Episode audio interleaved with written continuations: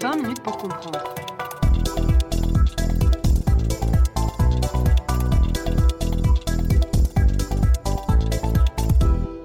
Le tour du monde de l'actualité. Bonjour à toutes et à tous, nous vous retrouvons aujourd'hui pour un nouvel épisode de 20 minutes pour comprendre. Global Initiative revient avec vous sur l'actualité du mois écoulé.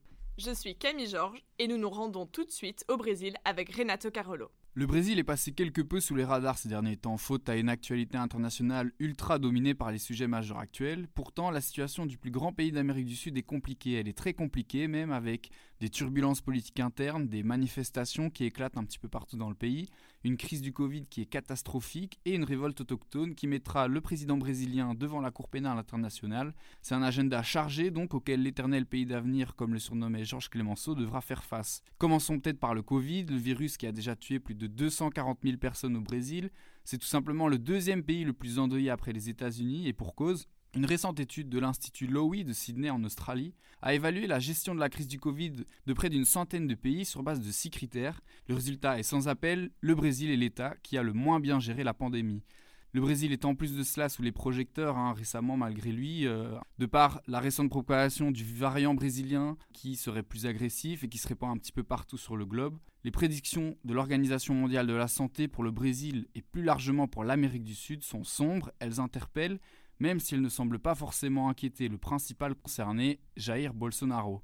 En effet, l'ancien député fédéral, président depuis deux ans, est dans la tourmente. On se souvient qu'au début de la pandémie, il a adopté un message et une communication finalement qui était très proche hein, de celle qu'avait Donald Trump aux États-Unis. Euh, il avait lui aussi été, comme son homologue américain, touché par le virus. Mais ce qui est certain, c'est que Jair Bolsonaro est en mauvaise posture dans les sondages.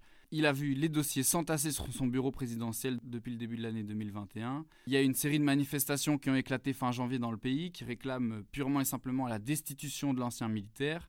Et si les manifestations étaient principalement des militants de gauche, l'inquiétude monte hein, dans le camp de Bolsonaro puisque les manifestants de droite se sont également soulevés face à une gestion cataclysmique de la pandémie par le chef d'État qui se repose un petit peu naïvement sur la vaccination pour libérer le Brésil d'une agonie pandémique très inquiétante. L'autre dossier bouillant du moment, mais qui finalement existe depuis le début de son mandat, c'est celui de la gestion de l'Amazonie et des autochtones. Fin janvier, le chef indigène Raoni, un cacique indigène Kayapo, leader d'une communauté indigène au sein d'un village amazonien, a officiellement déposé plainte auprès de la procureure de la Cour pénale internationale à La Haye.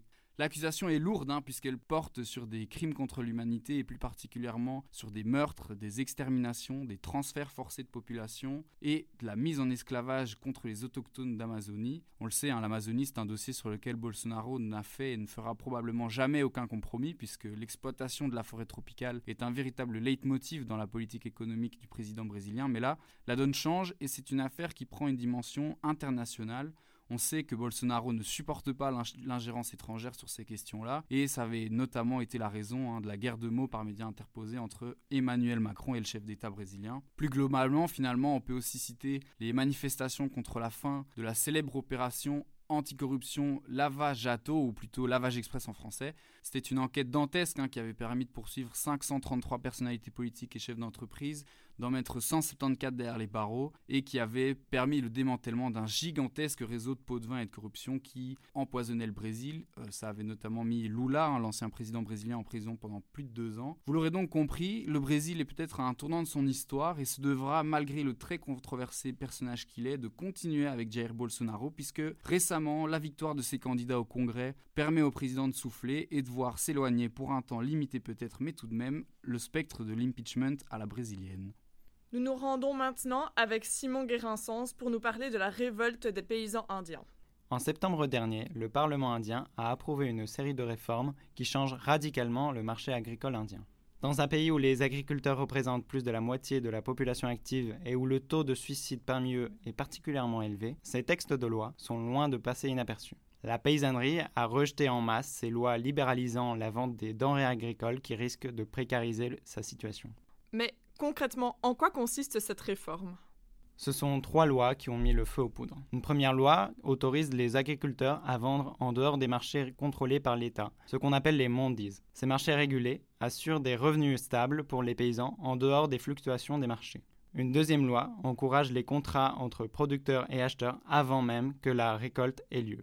Et une dernière loi fait disparaître le catalogue des denrées agricoles soumises à une régulation publique stricte. On voit donc un passage d'un système où l'État était omniprésent et contrôlait la production agricole à un système plus libéral et ouvert à la concurrence. Mais ces réformes ne veulent pas dire la même chose pour tout le monde. Pour le gouvernement, c'est plus de liberté de vente du côté des paysans. Pour ces derniers, par contre, ce sera une dérégulation et une ouverture à la spéculation.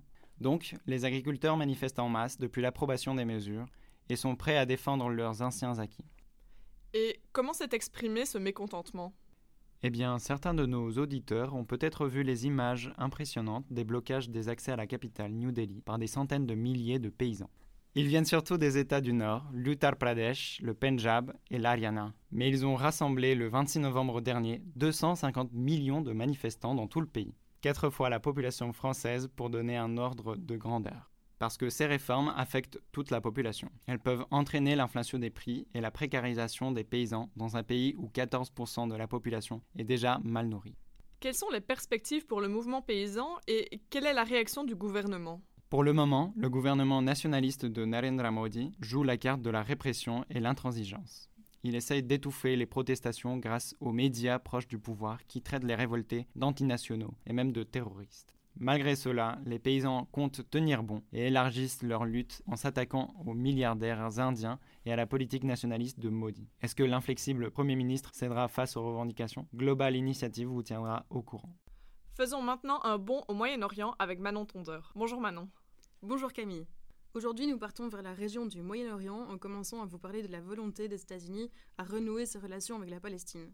En effet, la nouvelle administration Biden veut rompre avec la politique de Donald Trump dans cette région en y établissant un plan en trois temps. Tout d'abord, l'annonce de Richard Mills, chargé d'affaires américain aux Nations Unies, lors d'une réunion au Conseil de sécurité à vouloir renouveler les relations américaines avec le leadership et le peuple palestinien. Il invoque de même la volonté de restaurer les programmes d'assistance interrompus par l'administration précédente et de rouvrir les missions diplomatiques. Dans un deuxième temps, le bureau Proche-Orient du département d'État, le ministère des Affaires étrangères américain, annonce la nomination de Hadi Amer comme secrétaire adjoint pour les affaires israéliennes et palestiniennes. Et enfin, le porte-parole du département de l'État a affirmé ce 3 février que les États-Unis ont l'intention de restaurer l'aide au peuple palestinien. Nous ne le faisons pas comme une faveur, mais parce que c'est dans notre intérêt.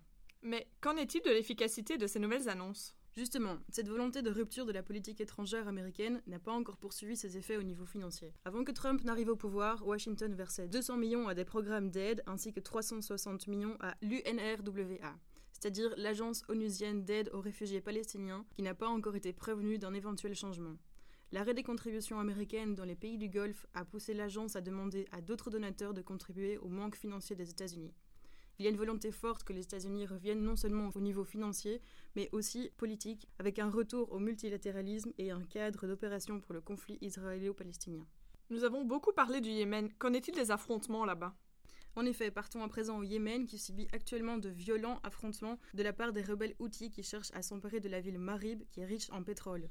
Ces rebelles soutenus par l'Iran mènent une nouvelle offensive depuis le 8 février pour tenter de prendre la ville aux forces gouvernementales, qui sont quant à elles soutenues par des raids aériens d'une coalition militaire dirigée par l'Arabie saoudite. L'impact humanitaire sur les milliers de citoyens est considérable, puisque les populations sont au bord de la famine et tentent de fuir le conflit avec des dizaines de milliers de morts derrière. La scène internationale tente de récupérer le conflit en faisant pression sur les groupes rebelles, ces nouveaux affrontements arrivent à un moment où les outils devaient être retirés de la liste américaine des organisations terroristes, et ce, pour faciliter l'acheminement de l'aide internationale vers les territoires qu'ils contrôlent.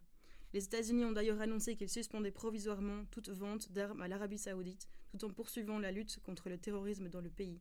On rappelle par ailleurs que de nouvelles armes belges ont été retrouvées au cœur du conflit yéménite, alors que le gouvernement wallon en affirmait le contraire. Terminons sur une note positive avec l'évolution des droits de l'homme au Moyen-Orient. Direction l'Arabie Saoudite, en effet, avec une bonne nouvelle. Loujen Al-Hatloul a finalement été libéré après 1001 jours de prison. Loujen, c'est le symbole du virage répressif pris par la monarchie, une icône de la lutte pour l'émancipation des Saoudiennes. Cette militante et d'autres femmes avaient été enfermées en raison de leur implication dans l'évolution des droits de la femme, notamment en voulant octroyer le droit de conduite aux Saoudiennes. Cette libération est le résultat des efforts des organisations internationales de défense des droits de l'homme, ainsi qu'un souhait de la couronne saoudienne d'amadouer la nouvelle administration américaine qui souhaite faire de sa politique étrangère un marqueur de défense des droits de l'homme. Eh bien, merci Manon pour cet état des lieux dans la région. Abordons maintenant un pays dont on entend peu parler. L'Australie semble connaître certaines tensions avec la Chine. Alors, Romain, quelle est la situation entre Pékin et Canberra aujourd'hui? Bonjour Camille. En effet, ces dernières semaines ont été marquées par des tensions accrues entre Pékin et Canberra, très commentées dans la presse australienne. Il s'agit là, en fait, du résultat d'une dégradation progressive des relations bilatérales entre les deux pays, une sorte d'effet boule de neige. Tout cela commence en 2018 lorsque l'Australie bannit l'entreprise Huawei de son développement de la 5G, qualifiant d'illégal les actions chinoises en mer de Chine. Peu de temps après, en 2020, une enquête indépendante est expressément demandée par Canberra pour déterminer l'origine de la pandémie de Covid-19. Cette demande contrarie une nouvelle fois Pékin, d'autant plus que cet appel australien s'est opéré via médias interposés et s'est passé des canaux diplomatiques classiques. Rajoutons à cela, pour ne rien arranger, qu'en relatant les faits, les médias australiens ont exposé une vision particulièrement manichéenne et dépourvue de nuances. Quelle a donc été la réaction de la Chine face à la situation? Eh bien, du côté de Pékin, on montre les muscles et on frappe là où ça fait le plus mal, c'est-à-dire l'économie, puisque 40% des exportations australiennes partent à destination de la Chine. Pékin a donc imposé des taxes douanières à répétition sur ses exportations, visant l'orge, le vin, le bœuf ou encore les fruits de mer. Notons également qu'un blocage total des importations de charbon en provenance d'Australie a été décidé. Pékin a même fait parvenir aux autorités australiennes une liste de 14 motifs de plainte, principalement pour critiquer ce qu'elle appelle des subventions publiques à des projets de recherche anti-chinois, mais également pour critiquer les condamnations par Canberra de la politique chinoise dans le Xinjiang ou à Hong Kong. Un représentant de Xi Jinping a d'ailleurs déclaré dans une conférence de presse Si vous érigez la Chine en ennemi, la Chine deviendra votre ennemi. Au vu de la situation, peut-on craindre de voir apparaître un conflit armé entre les deux pays? Alors que ces sanctions économiques frappent de plein fouet l'Australie, hein, on parle quand même de 14 milliards de dollars, ce qui inquiète grandement la population australienne, mais surtout les agriculteurs qui dépendent majoritairement de la demande chinoise, les tensions semblent atteindre un point de non-retour. En novembre dernier, le diplomate chinois Zhao Lejian relayait une image mettant en scène un soldat australien maintenant un couteau ensanglanté sur la gorge d'un enfant afghan. Cette publication Twitter touche une corde sensible de l'autre côté du Pacifique, puisqu'elle rappelle le scandale des crimes commis par l'armée australienne en Afghanistan. Des excuses ont été demandées par Scott Morrison, le Premier ministre australien, mais en vain. Enfin, très récemment, une présentatrice australienne de la chaîne chinoise anglophone CGTN a été officiellement arrêté et accusé de divulgation de secrets d'État à l'étranger. Cette information a été confirmée par le porte-parole du ministère des Affaires étrangères chinois Wang Wenbin, déclarant Nous espérons que l'Australie respectera la souveraineté judiciaire de la Chine et cessera de s'ingérer dans son traitement de cette affaire de quelque façon que ce soit. Cette aggravation des tensions entre les deux nations nourrit véritablement la crainte d'un basculement vers un conflit militaire. La ministre de la Défense australienne, Linda Reynolds, a toutefois dédramatisé la situation en rapportant tout de même à Sky News que l'Australie avait déjà un plan adéquat en cas de conflit. Vous l'aurez compris, nous nous trouvons à mi-chemin entre dialogue et fermeté, n'empêchant pas ce cocktail australo-chinois d'avoir tous les ingrédients pour être explosif. Merci Romain pour ce décryptage de la situation entre la Chine et l'Australie. Revenons maintenant plus près de chez nous, où les relations entre l'Union européenne et la Russie ne semblent pas se porter beaucoup mieux. Bonjour Flora. Bonjour Camille. Donc aujourd'hui, un, un, sujet qui suscite pas mal de débats est la continuation des tensions avec la Russie à la suite de l'affaire Navalny et plus récemment à la suite de la visite diplomatique par Joseph Borrell dans le pays. Pour rappel, l'affaire Navalny remonte à août 2020. En effet, il a été reporté que Alexis Navalny, principal opposant de Vladimir Poutine aux prochaines élections russes, était subitement tombé dans le coma et avait été ensuite hospitalisé à Omsk avant d'être transféré en Allemagne afin de se faire soigner. Par la suite, la présence dans son corps de la substance toxique appelée Novichok, utilisée à des fins militaires pendant l'époque soviétique, a été confirmée par plusieurs laboratoires européens ainsi que par l'Organisation pour l'interdiction des armes chimiques.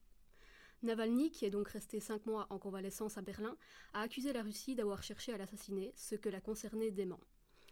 À son retour en Russie, le 17 janvier 2021, Navalny a immédiatement été interpellé par des agents de sécurité russes à l'aéroport de Tcheremetyevo et a été placé en détention sur base de charges, concernant la violation de mesures de contrôle judiciaire, c'est-à-dire qu'il aurait violé les conditions d'une peine de prison avec sursis remontant à 2014 lors de son séjour en Allemagne. Le 2 février, il a été condamné à deux ans et huit ans de prison pour ces mêmes raisons. Comment cet acte a-t-il été perçu à l'étranger? Cet acte, considéré par beaucoup comme un acte de répression domestique et seulement destiné à restreindre l'opposition, a été dénoncé par la communauté internationale, notamment l'UE. Charles Michel, le président du Conseil européen, et Joseph Borrell, haut représentant aux affaires étrangères de l'UE, ont appelé à la libération de Navalny, sous peine de placer des sanctions individuelles envers les personnes impliquées, supposément des hauts responsables russes. Une résolution du Parlement européen a été adoptée dans ce sens le 21 janvier. Des protestations contre cette arrestation ont également éclaté dans les rues de Moscou en soutien à Navalny, mais ont été aussitôt réprimées par la police russe. La Cour européenne des droits de l'homme, CEDH, dont la Russie est membre, a également demandé la libération de Navalny ce 17 février, estimant que la vie de ce dernier était en danger. En mission en Russie du 4 au 7 février, Joseph Borrell a rencontré le 5 février le ministre des Affaires étrangères russe, Sergei Lavrov, afin d'évoquer les frictions récentes entre l'Europe et la Russie. Or, le dialogue ne s'est pas passé aussi bien que prévu et à son retour, Borrell, humilié, recommandait l'adoption de sanctions contre le Kremlin, s'inquiétant de la situation actuelle en termes d'état de droit, de liberté politique ou encore de droits humains. Il exprimait ainsi son impression que l'UE et la Russie prenaient des chemins différents suite aux divergences au niveau politique et au choix géopolitique russe, la demande de Borrell de rencontrer Navalny ayant été rejetée. De plus, quelques heures après cette rencontre, trois diplomates polonais, allemands et suédois ont été expulsés de la Russie pour avoir participé illégalement à une manifestation le 23 janvier en faveur de Navalny. Cet acte a été condamné par la Suède, l'Allemagne, la Pologne, la France et Borrell, qui n'avaient pas été tenus au courant de cette décision auparavant. Et qu'en est-il de la réaction de la Russie? La Russie, elle, ne compte visiblement pas changer d'attitude et qualifie d'ingérence les critiques européennes sur la façon dont est gérée l'affaire Navalny. Elle refuse également la demande de la CEDH de libérer Navalny, bien qu'elle ait théoriquement l'obligation, en tant que membre, de respecter cela.